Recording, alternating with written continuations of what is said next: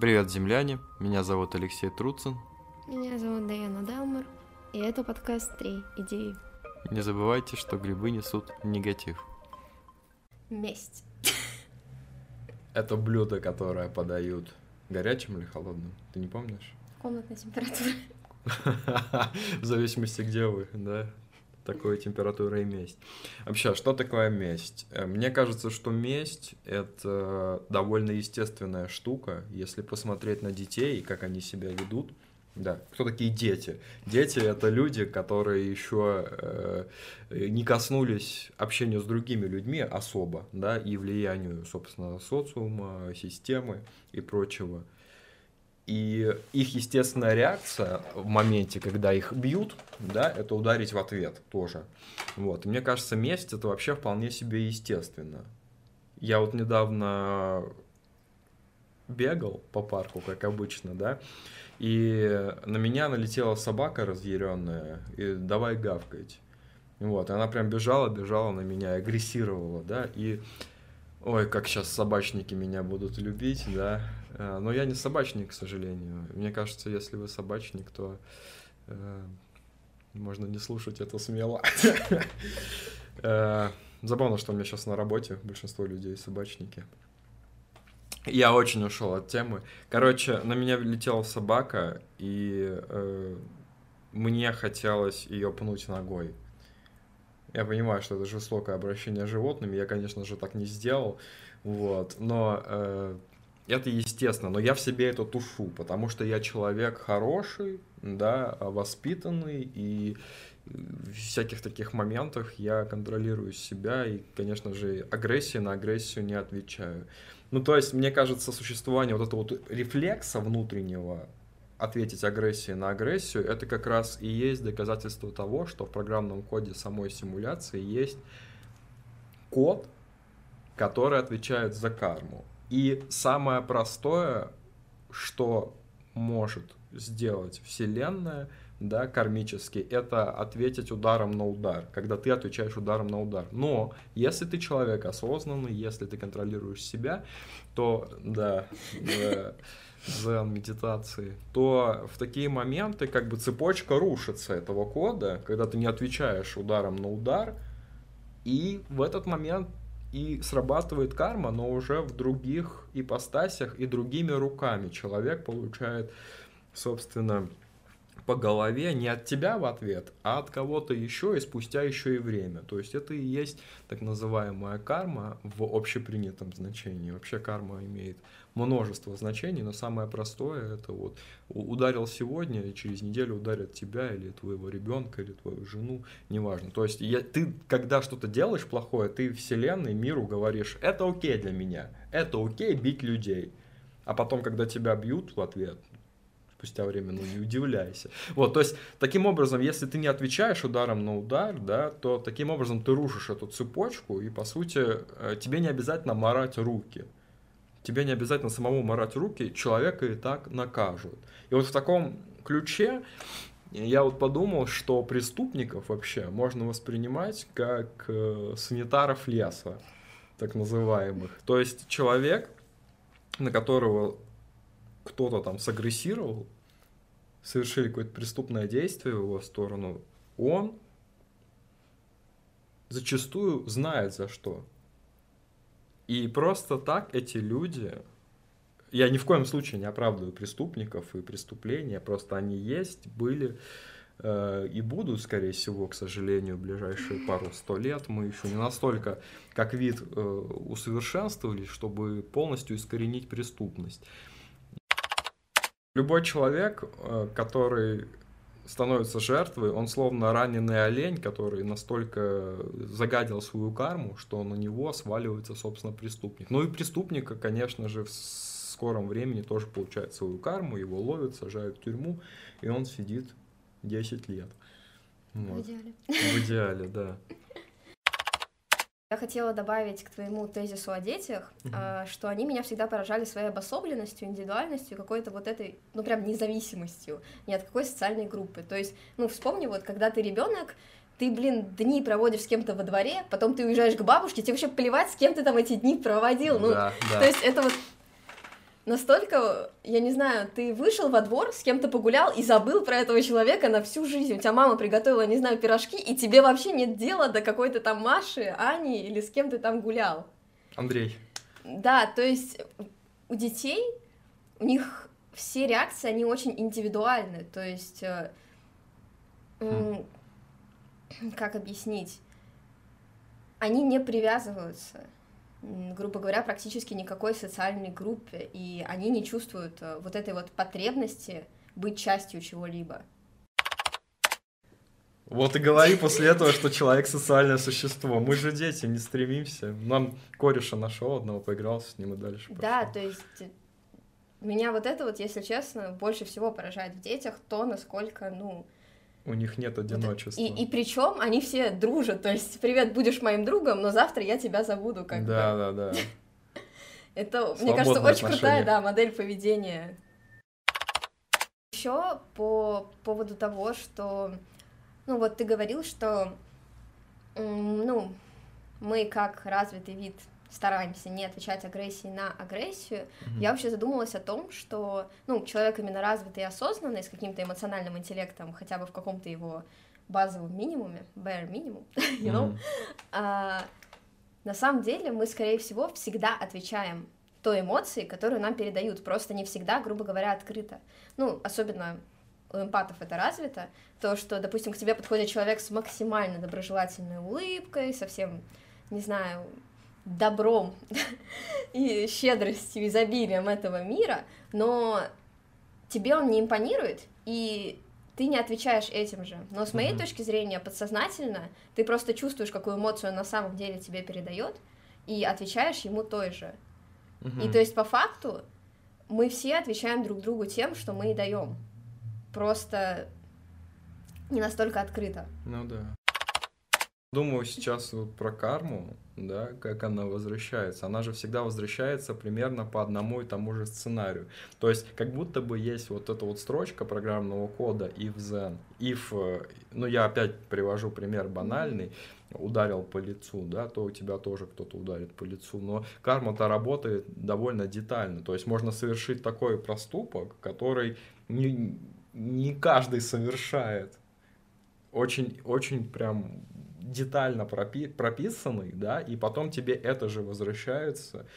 И это удивительно в плане того, что вот эта вот рефлексия, она идет, вернее, э, отражение, не рефлексия, а отражение, рефлект, э, он идет почти такой же. То есть не прям зеркало, а зеркало, даже зеркало не, не, неправильно отображает тебя слева направо, да. Вот то же самое и здесь, с некими искажениями возвращается, с какими-то э, другими деталями, как будто бы чуть-чуть срерайтили текст, вот. Ну и за редкими исключениями, конечно же, полностью переписывается сценарий кармы. Ну и такое тоже бывает, чтобы никто не заподозрил, что что-то тут слишком просто мир устроен. Есть такой элемент рандома в карме, когда тебе выбрасывается какое-то прям совсем другое наказание. Что ты думаешь по поводу того, что каждый человек получает по заслугам и в глубине души знает, что это все он заслужил. Ну, какое-то горе случается с человеком, и он такой, а, это мне за это. Ну, с моей точки зрения, здесь даже осознанный человек, он не просто понимает, за что, и он видит именно причинно-следственную связь. Здесь mm-hmm. же не только о твоих проступках, здесь также о твоих намерениях, желаниях, а, всех самых подсознательных и которых ты не принимаешь. Просто мы очень часто принимаем за карму желаемое это на самом деле. То есть что-то случается, и ты такой, за что мне это? Uh-huh. Хотя на самом деле это было, грубо говоря, твое какое-то подсознательное желание. Ну, как с моим отъездом. Uh-huh. на самом-то деле. Отъездом, в смысле? Отъездом. Головы? Отъездом, в смысле, не случившимся. Ну, я понял, да. Вот, но вообще, я считаю, по поводу кармы, не совсем все настолько, грубо говоря, просто и топорно. Угу. То есть, что вот ты сделал действие, сразу идет какое-то противодействие, или, ну, или оно ну, просто не, к тебе сразу, возвращается. Не сразу, в том, ну, я, не я не говорю, что сразу, но все равно это достаточно, ну, топорная система, ну типа, ну, да. линейная, скажем да. так. Мне кажется, это больше идет от каждого человека и от его подсознательных эмоций. То есть, э, про чувство вины. Мгм. То есть как ты подсознательно чаще всего испытываешь почти всегда вину за что-либо. То есть даже если человек считает, что, ну, как бы в, в этом действии, в этой ситуации нет, грубо говоря, его вины, все равно на подсознательном уровне вот этот маленький голосок в голове, а, он все еще остается. Совесть. И да, и как раз-таки этим он и притягивает свою карму, грубо говоря. Но здесь я думала еще об обратном моменте, когда ну, потому что в этой ситуации все понятно, как бы он действительно провинился, и его чувство вины свое сам себя и наказывает, это получается человек. Мгм. А, но есть же еще обратная ситуация, когда, ну, в силу какой-то, не знаю, заниженной самооценки, неуверенности в себе или в целом синдрома самозванца моего любимого, Мгм. ты, а, ну, испытываешь это чувство вины без, ну, беспочвенно. А, то есть э, за какие-то действия, которые по факту, ну, либо от тебя не зависели, либо не являются каким-то, ну, вообще не несут в себе какого-то негативных последствий. Мгм. Ну, например, то есть э, что-то ты сказал человеку, его это вообще никак не задело, то есть, ну, ему вообще все равно, что ты ему там сказала, ты ходишь целыми днями такой, ё-моё, какой я плохой. Ну, короче, Смерть чиновника. Вспоминаю. Да, да, то есть, э, когда у тебя это чувство вины, грубо говоря, ты его испытываешь постоянно, и с моей точки зрения ты притягиваешь эту несуществующую, скажем так, карму за несуществующие поступки, то есть ты Мгм. сам притягиваешь. Поэтому я и говорю, что желаемое намерение и карма по факту, ну, это все идет изнутри притяжения. То есть чувство вины, оно притягивает какую-то карму, твои намерения тоже притягивают какие-то, ну, желания, Ну ситуации да. и так далее. И когда ты беспочвенно испытываешь а, вину за какие-либо действия, ты также притягиваешь а, карму как будто бы за существующие, потому что, грубо говоря, мы посылаем во Вселенную Мгм. вот это вот намерение, что это реально так, что это случилось, ну ты об этом думаешь, и, ну, Вселенная такая, окей, это так. Ну, типа, это было, вот тебе ответка. Да, иначе как объяснить всех этих миллиардеров, которые не совсем честно себя ведут, идут по головам и при этом, э, совершая кучу-кучу преступных действий, спокойно попивают вискарь на своей яхте в компании топовых моделей, да? Наверное, именно вина внутренняя и провоцирует появление кармы.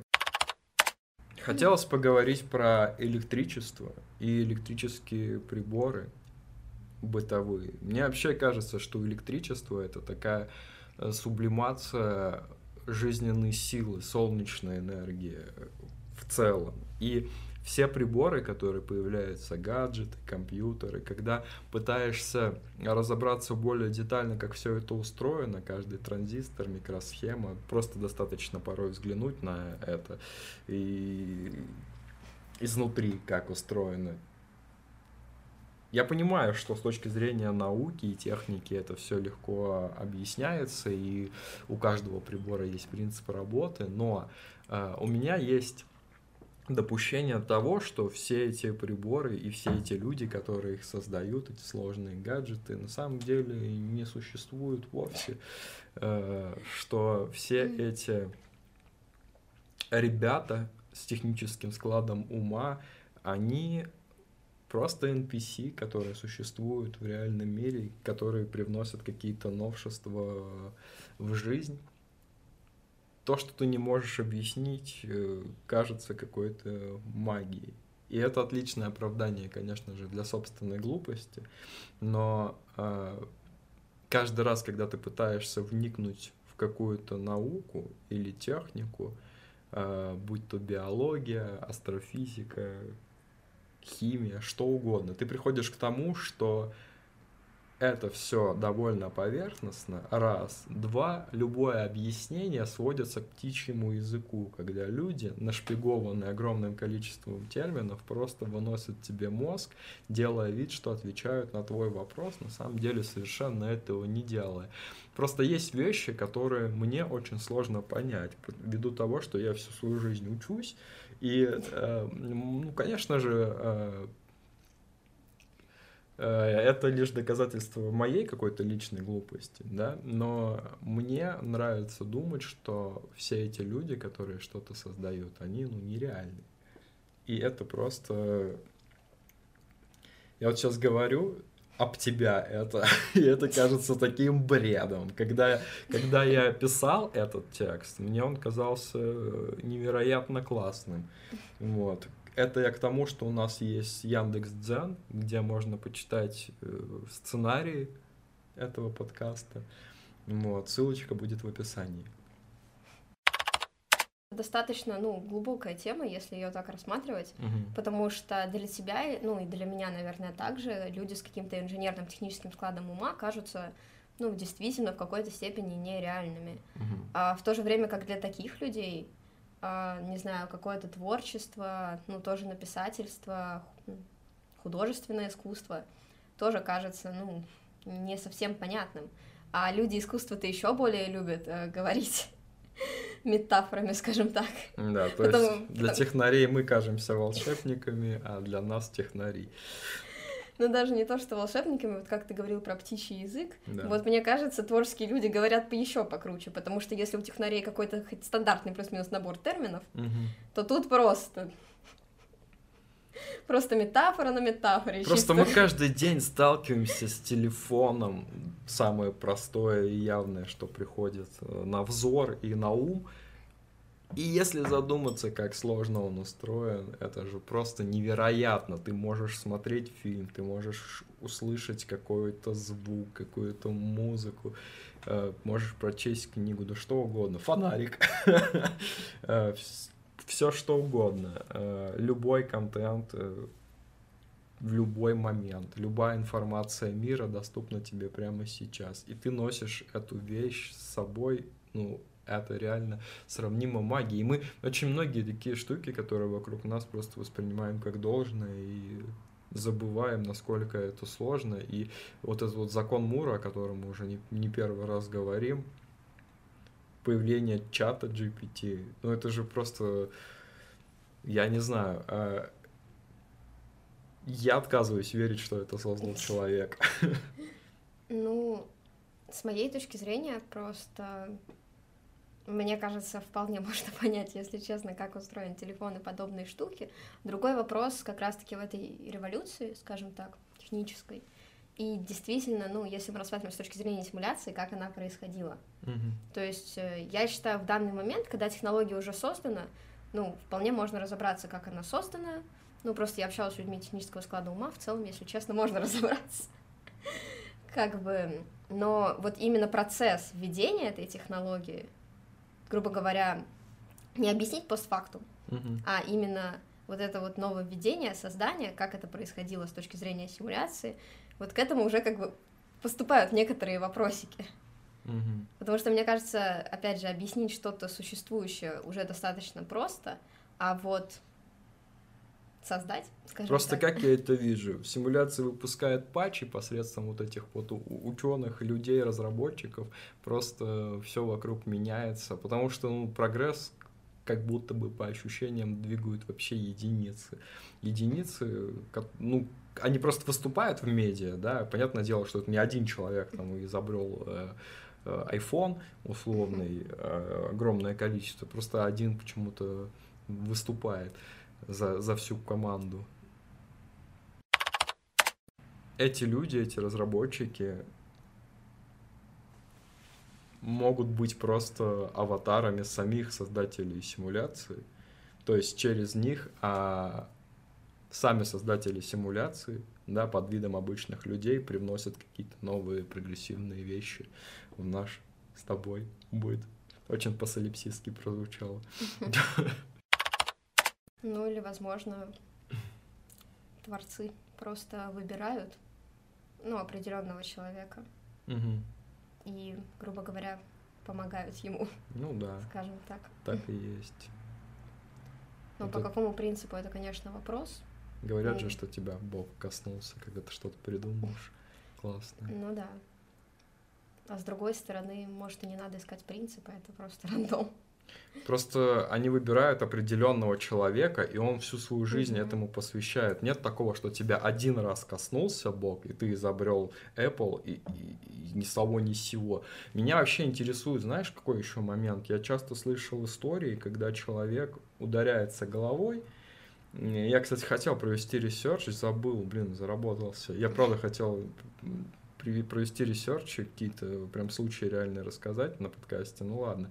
А, сам факт того, что это бывает, когда человек бьется головой, получает какую-то травму, и потом а, после этой травмы он неожиданно начинает знать язык, который он никогда в жизни не учил.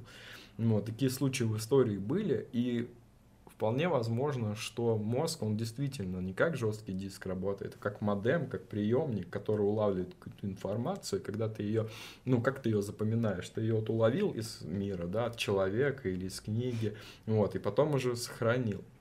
То есть в большей степени он работает как приемник. И то есть, когда ты его повредил, там ударился головой, случайно вдруг узнал язык. То есть ты, твой мозг, вот эта антенка, она случайно уловила сигнал и сохранила. Э, и это потрясающе. Вот. Но я к тому, что это, я, я, я вообще ушел от мысли, к тому, что определенный человек играет определенную роль. То есть есть разработчик, он всю жизнь разработчик, да. То есть его э, вот этот блок, э, его э, игрок, да, который играет им, он прям выбрал эту роль, получается. Нет такого, что вот я вот завтра изобрету что-то, потому что у меня нет этих технических знаний, э, нет э, базы, да, чтобы создать что-то в какой-то сфере. То есть, э, если выбирают какого-то человека, чтобы он создавал, то только им и играют. Вот, нет такого, чтобы это рандомно приходило к рандомным людям, понимаешь? Поэтому и создается впечатление, что они не настоящие.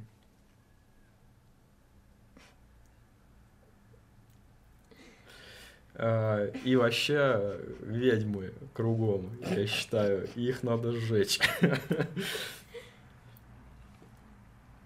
Ну ладно. Да. Я хотела добавить про людей, которые ударяются головой. Вот это, кстати, крутая мысль с моей точки зрения. Потому что я лично считаю все-таки, ну, не считаю ведьмами инженеров, скажем так. Да, я угораю. Я хотела добавить вот э, твоей теме про удар головой и изучение нового языка, угу. может быть такое, что, знаешь, человек ударяется головой, и у него сбиваются какие-то настройки. Угу. Ну, то есть, если представить, знаешь, прям вот лента есть, да, и, ну, с какими-то способностями, ну, вот со всеми этими скиллами, uh знаниями, да. uh То есть, и, ну, у человека, допустим, выбраны, знаешь, вот как, ну, типа, представь, что он не светится, да. uh ну, выбранные способности. Он ударяется, и там, ну, так вот, типа, uh и оно все упало. uh ну, в какие-то другие штуки. То есть э, люди же обычно после удара головой часто еще теряют же какие-то свои скиллы. Память. Ну, это тоже скилл, знаете ли. Ну, память, что такое память? Знания какие-то, ну да, и так далее. О себе в первую очередь. Да. А, и получается, у него они как-то сдвигаются, там падают куда-то. Иногда просто падают, типа, в море все как бы. Он ничего не знает, а иногда они там цепляются за какие-то новые знания, скиллы, те же языки. Вот. Мяу. Третья штука, о которой хотелось поговорить, это, конечно же, культура.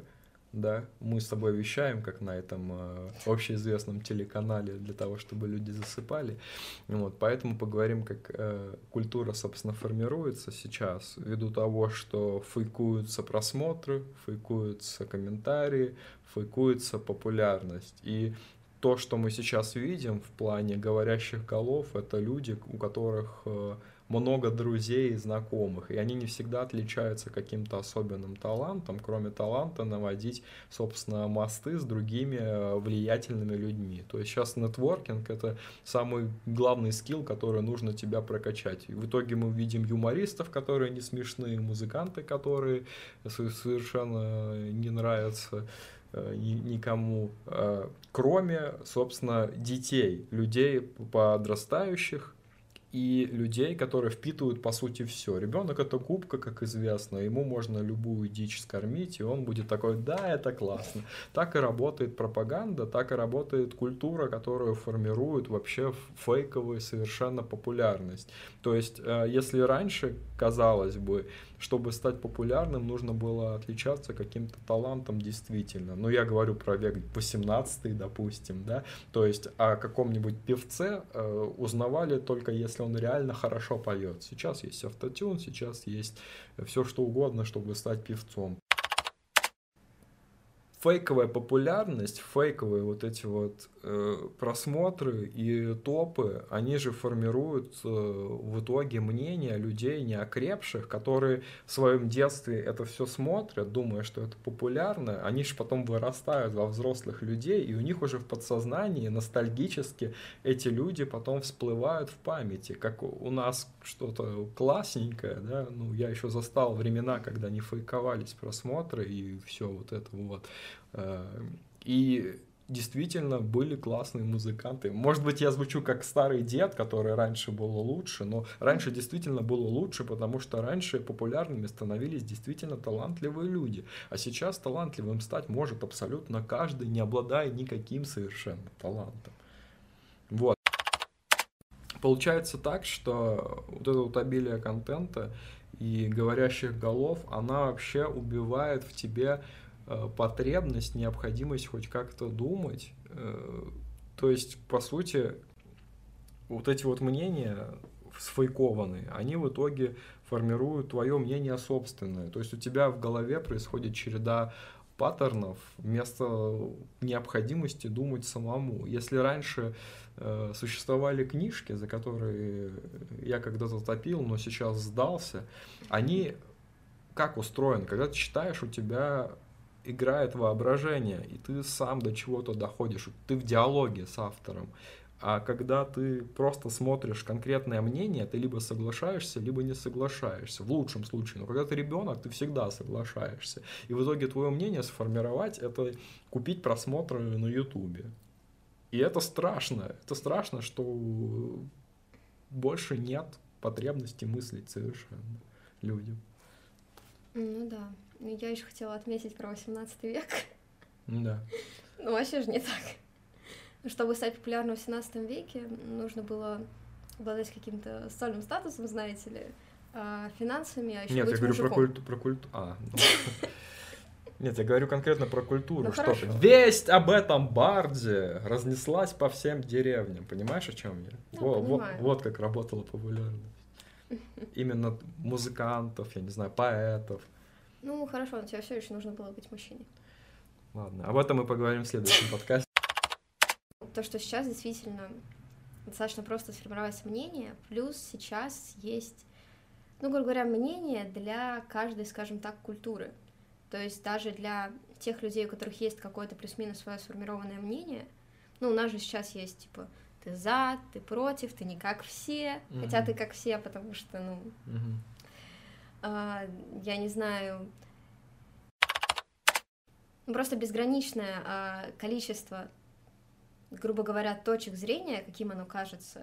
На самом деле все привязывается, ну, к определенному кругу людей. То есть Мгм. есть, а, грубо говоря, лицедеи блогеры, которые топят за одно, и типа ты с ними, топят за другое, за третье, топят за то, чтобы ни за что не топить, Топят котят. Топят. Простите. Есть такие еще в России. Есть такие, осуждаем. Да, я имею в виду, что очень оспорима индивидуальность твоего мнения, скажем так, потому что любое твое мнение осознано под влиянием какого-то контента. И есть контент, грубо говоря, для каждого, абсолютно. То есть эм, Да, да, да. вот это вот маленькое Тотальность. комьюнити, которое будет топить за то, что эти плохие, нет, эти плохие, а, а мы вообще ни за кого не топим, мы особенные, как бы такое комьюнити же тоже есть. Мгм. И вас там миллиард, блин, особенных, Мгм. ваше мнение также формируют те ваши особенные блогеры, которые не как те блогеры. Да, да, да. А ты смотришь за блогерами, которые вот это говорят, потому что они не как те блогеры, которые тебе не нравятся. Ну, короче, да.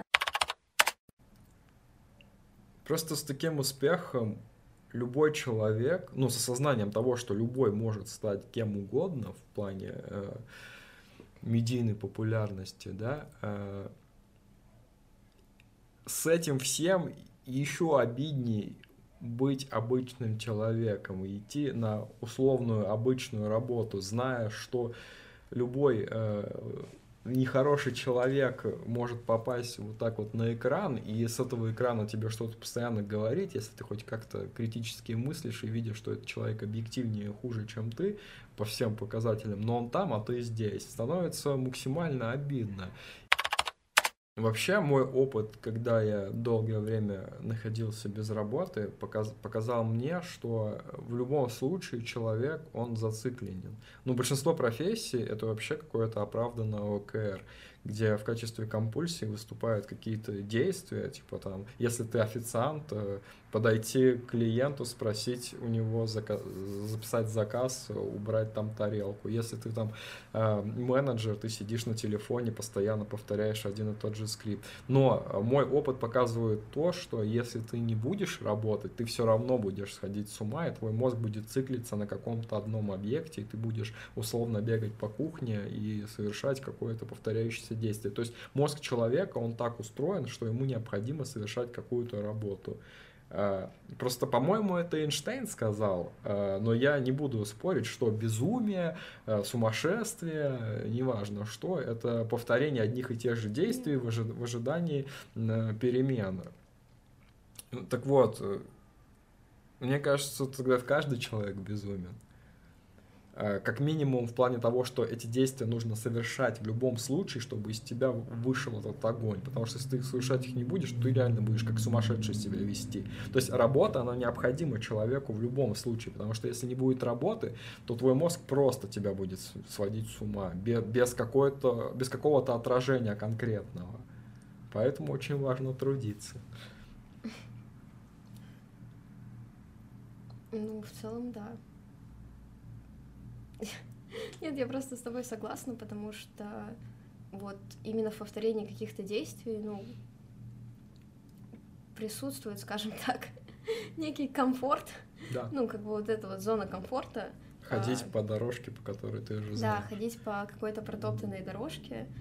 А, и если, грубо говоря, вообще убрать любые, не знаю, повторяющиеся действия, любую стабильность какую-то из своей жизни, то ну, мозг действительно, он начинает сходить с ума в силу того, что, не знаю, начинает генерировать просто миллион информации какой-то новой. Да. а, и... И все. Это был подкаст «Три идеи». Спасибо, что слушали. Заходите на наш Twitch. Или не заходите на наш Twitch. Всем пока. Нет, заходите. Мы же не Куджи. Так в Куджи говорят.